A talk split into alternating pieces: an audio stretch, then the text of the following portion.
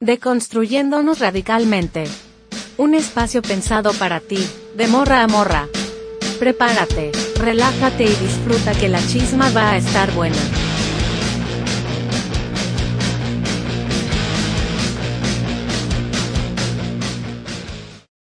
En la década de los 60s y 70s emerge el feminismo radical y el esbofeminismo. El primero identificó lo privado como eje de dominación patriarcal, adquiriendo un carácter de revolución sexual que favoreció, no sin tensiones, la enunciación del segundo. De hecho, Kate Millett, quien escribe en 1970 Política Sexual, emblema del feminismo radical, prontamente, en una entrevista del 71, destaca que el feminismo heterosexual duerme con el enemigo, pues finalizando los 70 el lesbofeminismo denuncia un heterofeminismo que excluía sus demandas por pertenecer a una dimensión privada. Es decir, aquello de lo personal es político no valía de igual forma para las lesbianas.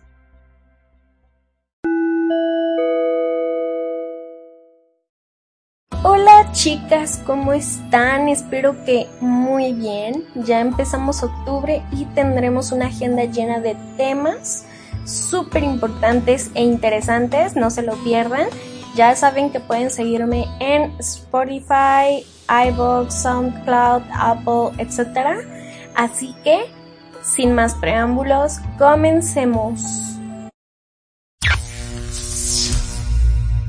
Lesbofeminismo 3 aborda la heterosexualidad.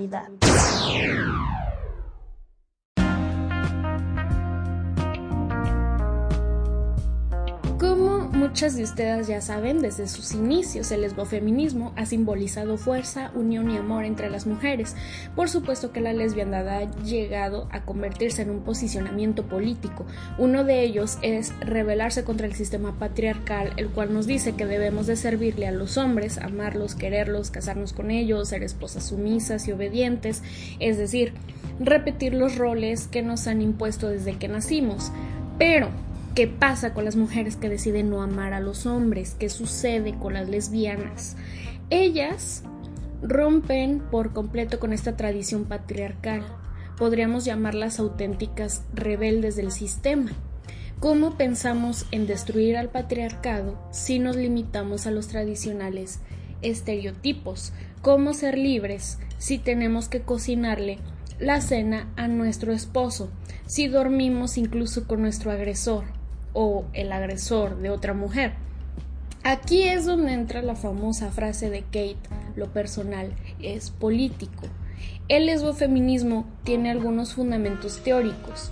Un tema clave del lesbofeminismo es el análisis de la heterosexualidad como institución. La primera afirmación es que la heterosexualidad es mucho más que una forma de preferencia sexual. Funciona como una institución que apoya la supremacía masculina y la subordinación femenina.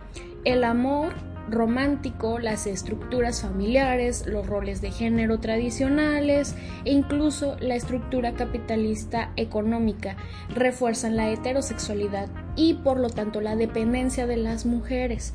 El segundo reclamo del lesbofeminismo es que la heterosexualidad y el matrimonio son centrales en el patriarcado para el mantenimiento de la supremacía masculina.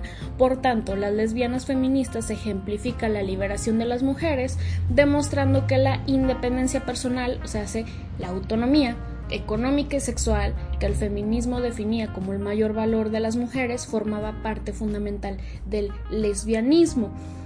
Al definir el lesbofeminismo como centralmente importante para el feminismo, las lesbianas feministas ayudaron a lograr una mayor aceptación dentro del movimiento de mujeres con las que se identificaban y fomentaron un ambiente que hizo posible que muchas mujeres nombraran sus deseos y encontraran conciencia entre sus vidas personales y sus ideales políticos. Después de formar las bases del lesbofeminismo, el pensamiento de las lesbianas se convirtió en la mayor influencia ideológica y revolucionaria dentro del movimiento feminista.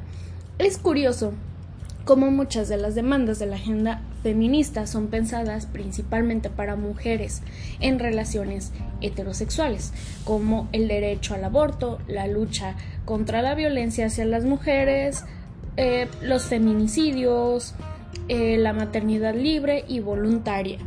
Desde principios del lesbofeminismo se cuestionó todas eh, las actividades que no comprometían directamente a las lesbianas, como las que mencioné, y que más bien participaban en estas por sororidad a sus compañeras heterosexuales, porque a fin de cuentas son violencias que a ellas no les atraviesan directamente o tan eh, oportuno. También podemos encontrar que muchas feministas pasaron por un proceso de deconstrucción y que en algún punto decidieron, y esta es una palabra muy importante, ya no compartir su vida con los varones, dejando de gustarles y de atraerles por autocuidado, salud mental, integridad física, desgaste emocional, dejar de maternar varones, aguantar sus machismos, seguir alimentando el sistema patriarcal y un largo etcétera que terminaron en convertirse estas mujeres en lesbianas, el tan llamado alesbianamiento. Entonces, confirmamos junto con Simón de Beauvoir que la mujer se hace, que la lesbiana no nace, elige serlo. La elección como acto de trascendencia se es libre cuando se tiene la posibilidad de elegir. Si la libertad es una de las construcciones más difíciles y fascinantes en el llegar a ser de la humanidad libre. Y es aquí cuando reconocemos la primera diferencia con el ser mujer, que es inmanencia y sobre determinación. La elección se presentaba entonces como la posibilidad de un proyecto político transformador para las mujeres. Y aquí quiero hacer un pequeño paréntesis porque yo sé que muchas dicen, ¿cómo es posible que una mujer em, llegue a ser lesbiana? ¿No? O sea, que no se supone que tú ya naces así. Em, no he tocado este tema tan a fondo respecto a el mito de las orientaciones sexuales. Eh, sí pienso tomarlo todavía más a fondo, pero de entrada pues sabemos que eh, es un constructo social, que la heterosexualidad es eh, completamente impuesta y que tú puedes deconstruir esta parte, ¿no? O sea, ya incluso creo que antes lo he ejemplificado y he dicho, a ver, si una mujer a sus cuarenta y tantos años llega a ser eh, heterosexual, pero pues un día decide que ya no le gustan las mujeres, entonces se hace lesbiana. ¿Qué pasa ahí? ¿No? Entonces no hay un factor biológico que determine que eh, una persona es homosexual, o sea, no existe este ADN gay o, lésbico, este, no hay eh, una hormona, no, no existe, no hay pruebas contundentes de esto, porque si la gente, em, digamos que así fuera, así sería toda su vida y no es así. O sea, mm, no, no, no puedes ser heterosexual eh, toda tu vida por algo, un factor biológico. Entonces, ese es como el pequeño paréntesis que quería hacer. Eh, más adelante lo abordaremos. siguiendo con esto, pues también para las heterosexuales fueron liberadores los cuestionamientos a la obligatoriedad de la heterosexualidad y muchas se permitieron dejar la eh, como esta libre experimentación. Para algunas, romper con el deber ser y la sexualidad impuesta implicó otra obligatoriedad y pasaron de una identidad a otra como acto de resignación.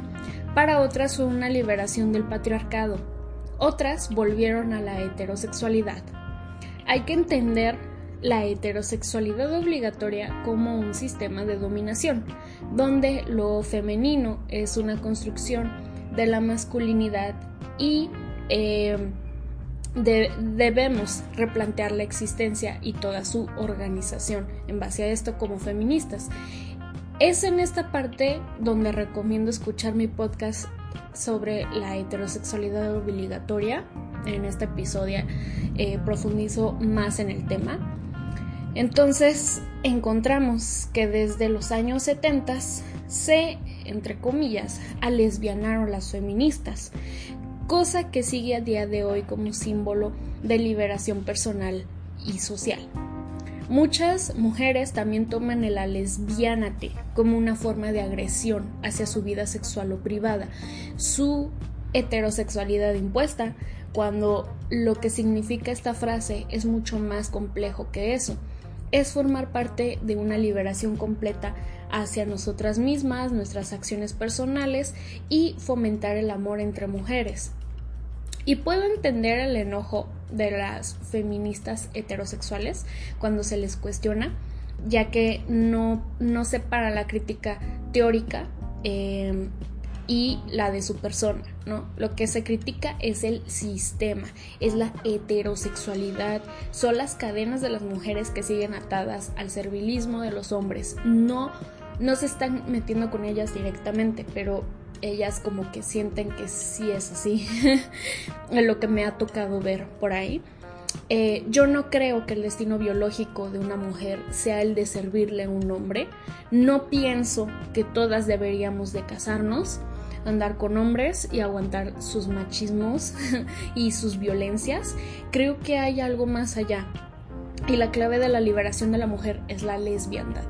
El lesbianismo es más que una preferencia sexual, es una opción política porque desafía el sistema político establecido que obliga a que las relaciones entre hombres y mujeres sean relaciones de dominio basadas en la división del trabajo en razón del sexo y en la imposición de la sexualidad reproductiva que marca sexo sexuadamente trabajos cuyo ejercicio nada tiene que ver con el sexo de quien lo desempeñe. Como que en esta parte soné como sexo, sexo. Se escuchó raro. Como muchas autoras feministas concuerdan, el feminismo es la teoría y el lesbianismo la práctica. En este podcast no quiero tratar el tema de por qué no logras hacerte lesbiana y todo lo que implica eh, la lesbiandad, ¿no? Este, y llegar a ser lesbiana. Si no, eh, quiero dejarlo para otra ocasión porque es bastante largo.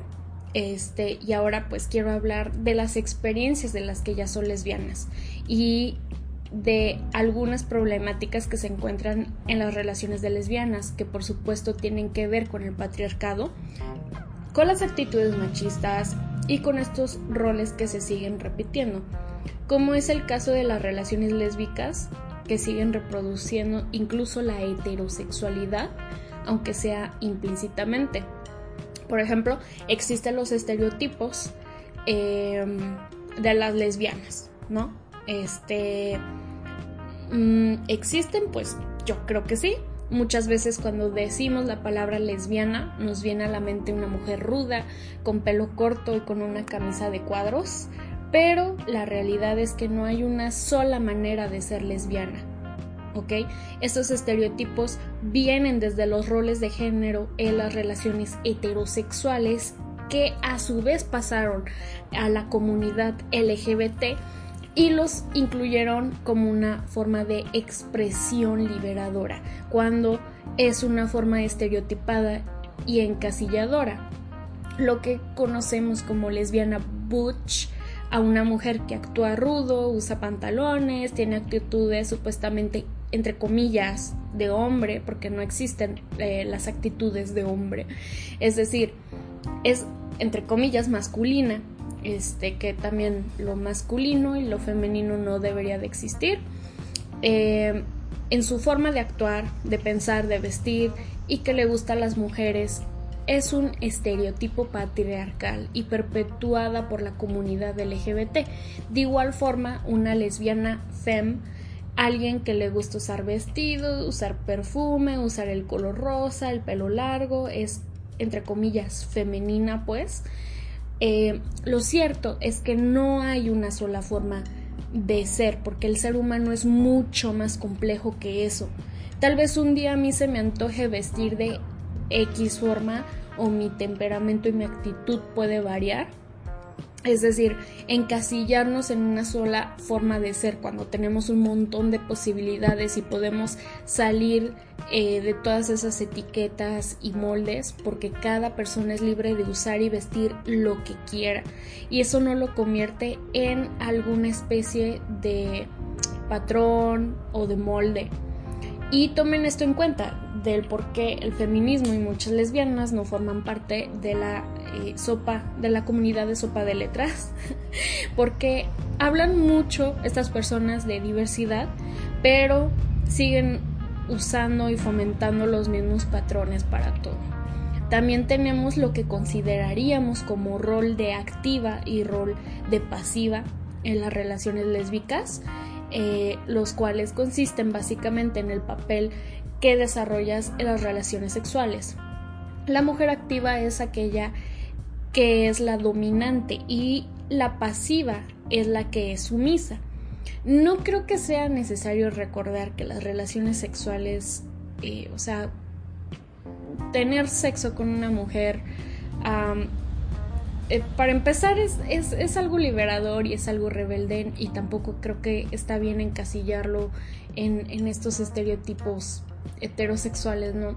Eh, porque también creo que el sexo es más complejo eh, que simplemente un rol de ser dominante y ser sumisa, o sea, mm, pues existe la versatilidad, ¿no? y pues es otra vez tomar los típicos roles de las relaciones heterosexuales en eh, las lesbianas.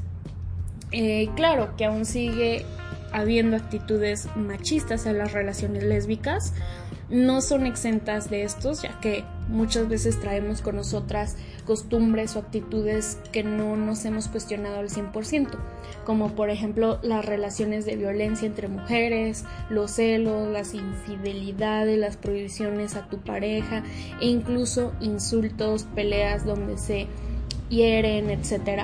Pero también es parte del aprendizaje como feministas ir abortando estas costumbres que incluso fueron aprendidas dentro de las relaciones heterosexuales como en la cultura del amor romántico. También pudiésemos hablar de lo difícil que es conseguir pareja siendo lesbiana, siendo mujer, eh, como las mujeres incluso estamos educadas para que se nos corteje a nosotras y no buscar a las demás chicas. En estos casos siempre es mejor tener la iniciativa e ir en contra de lo que hemos aprendido, como esperar a que nos liguen.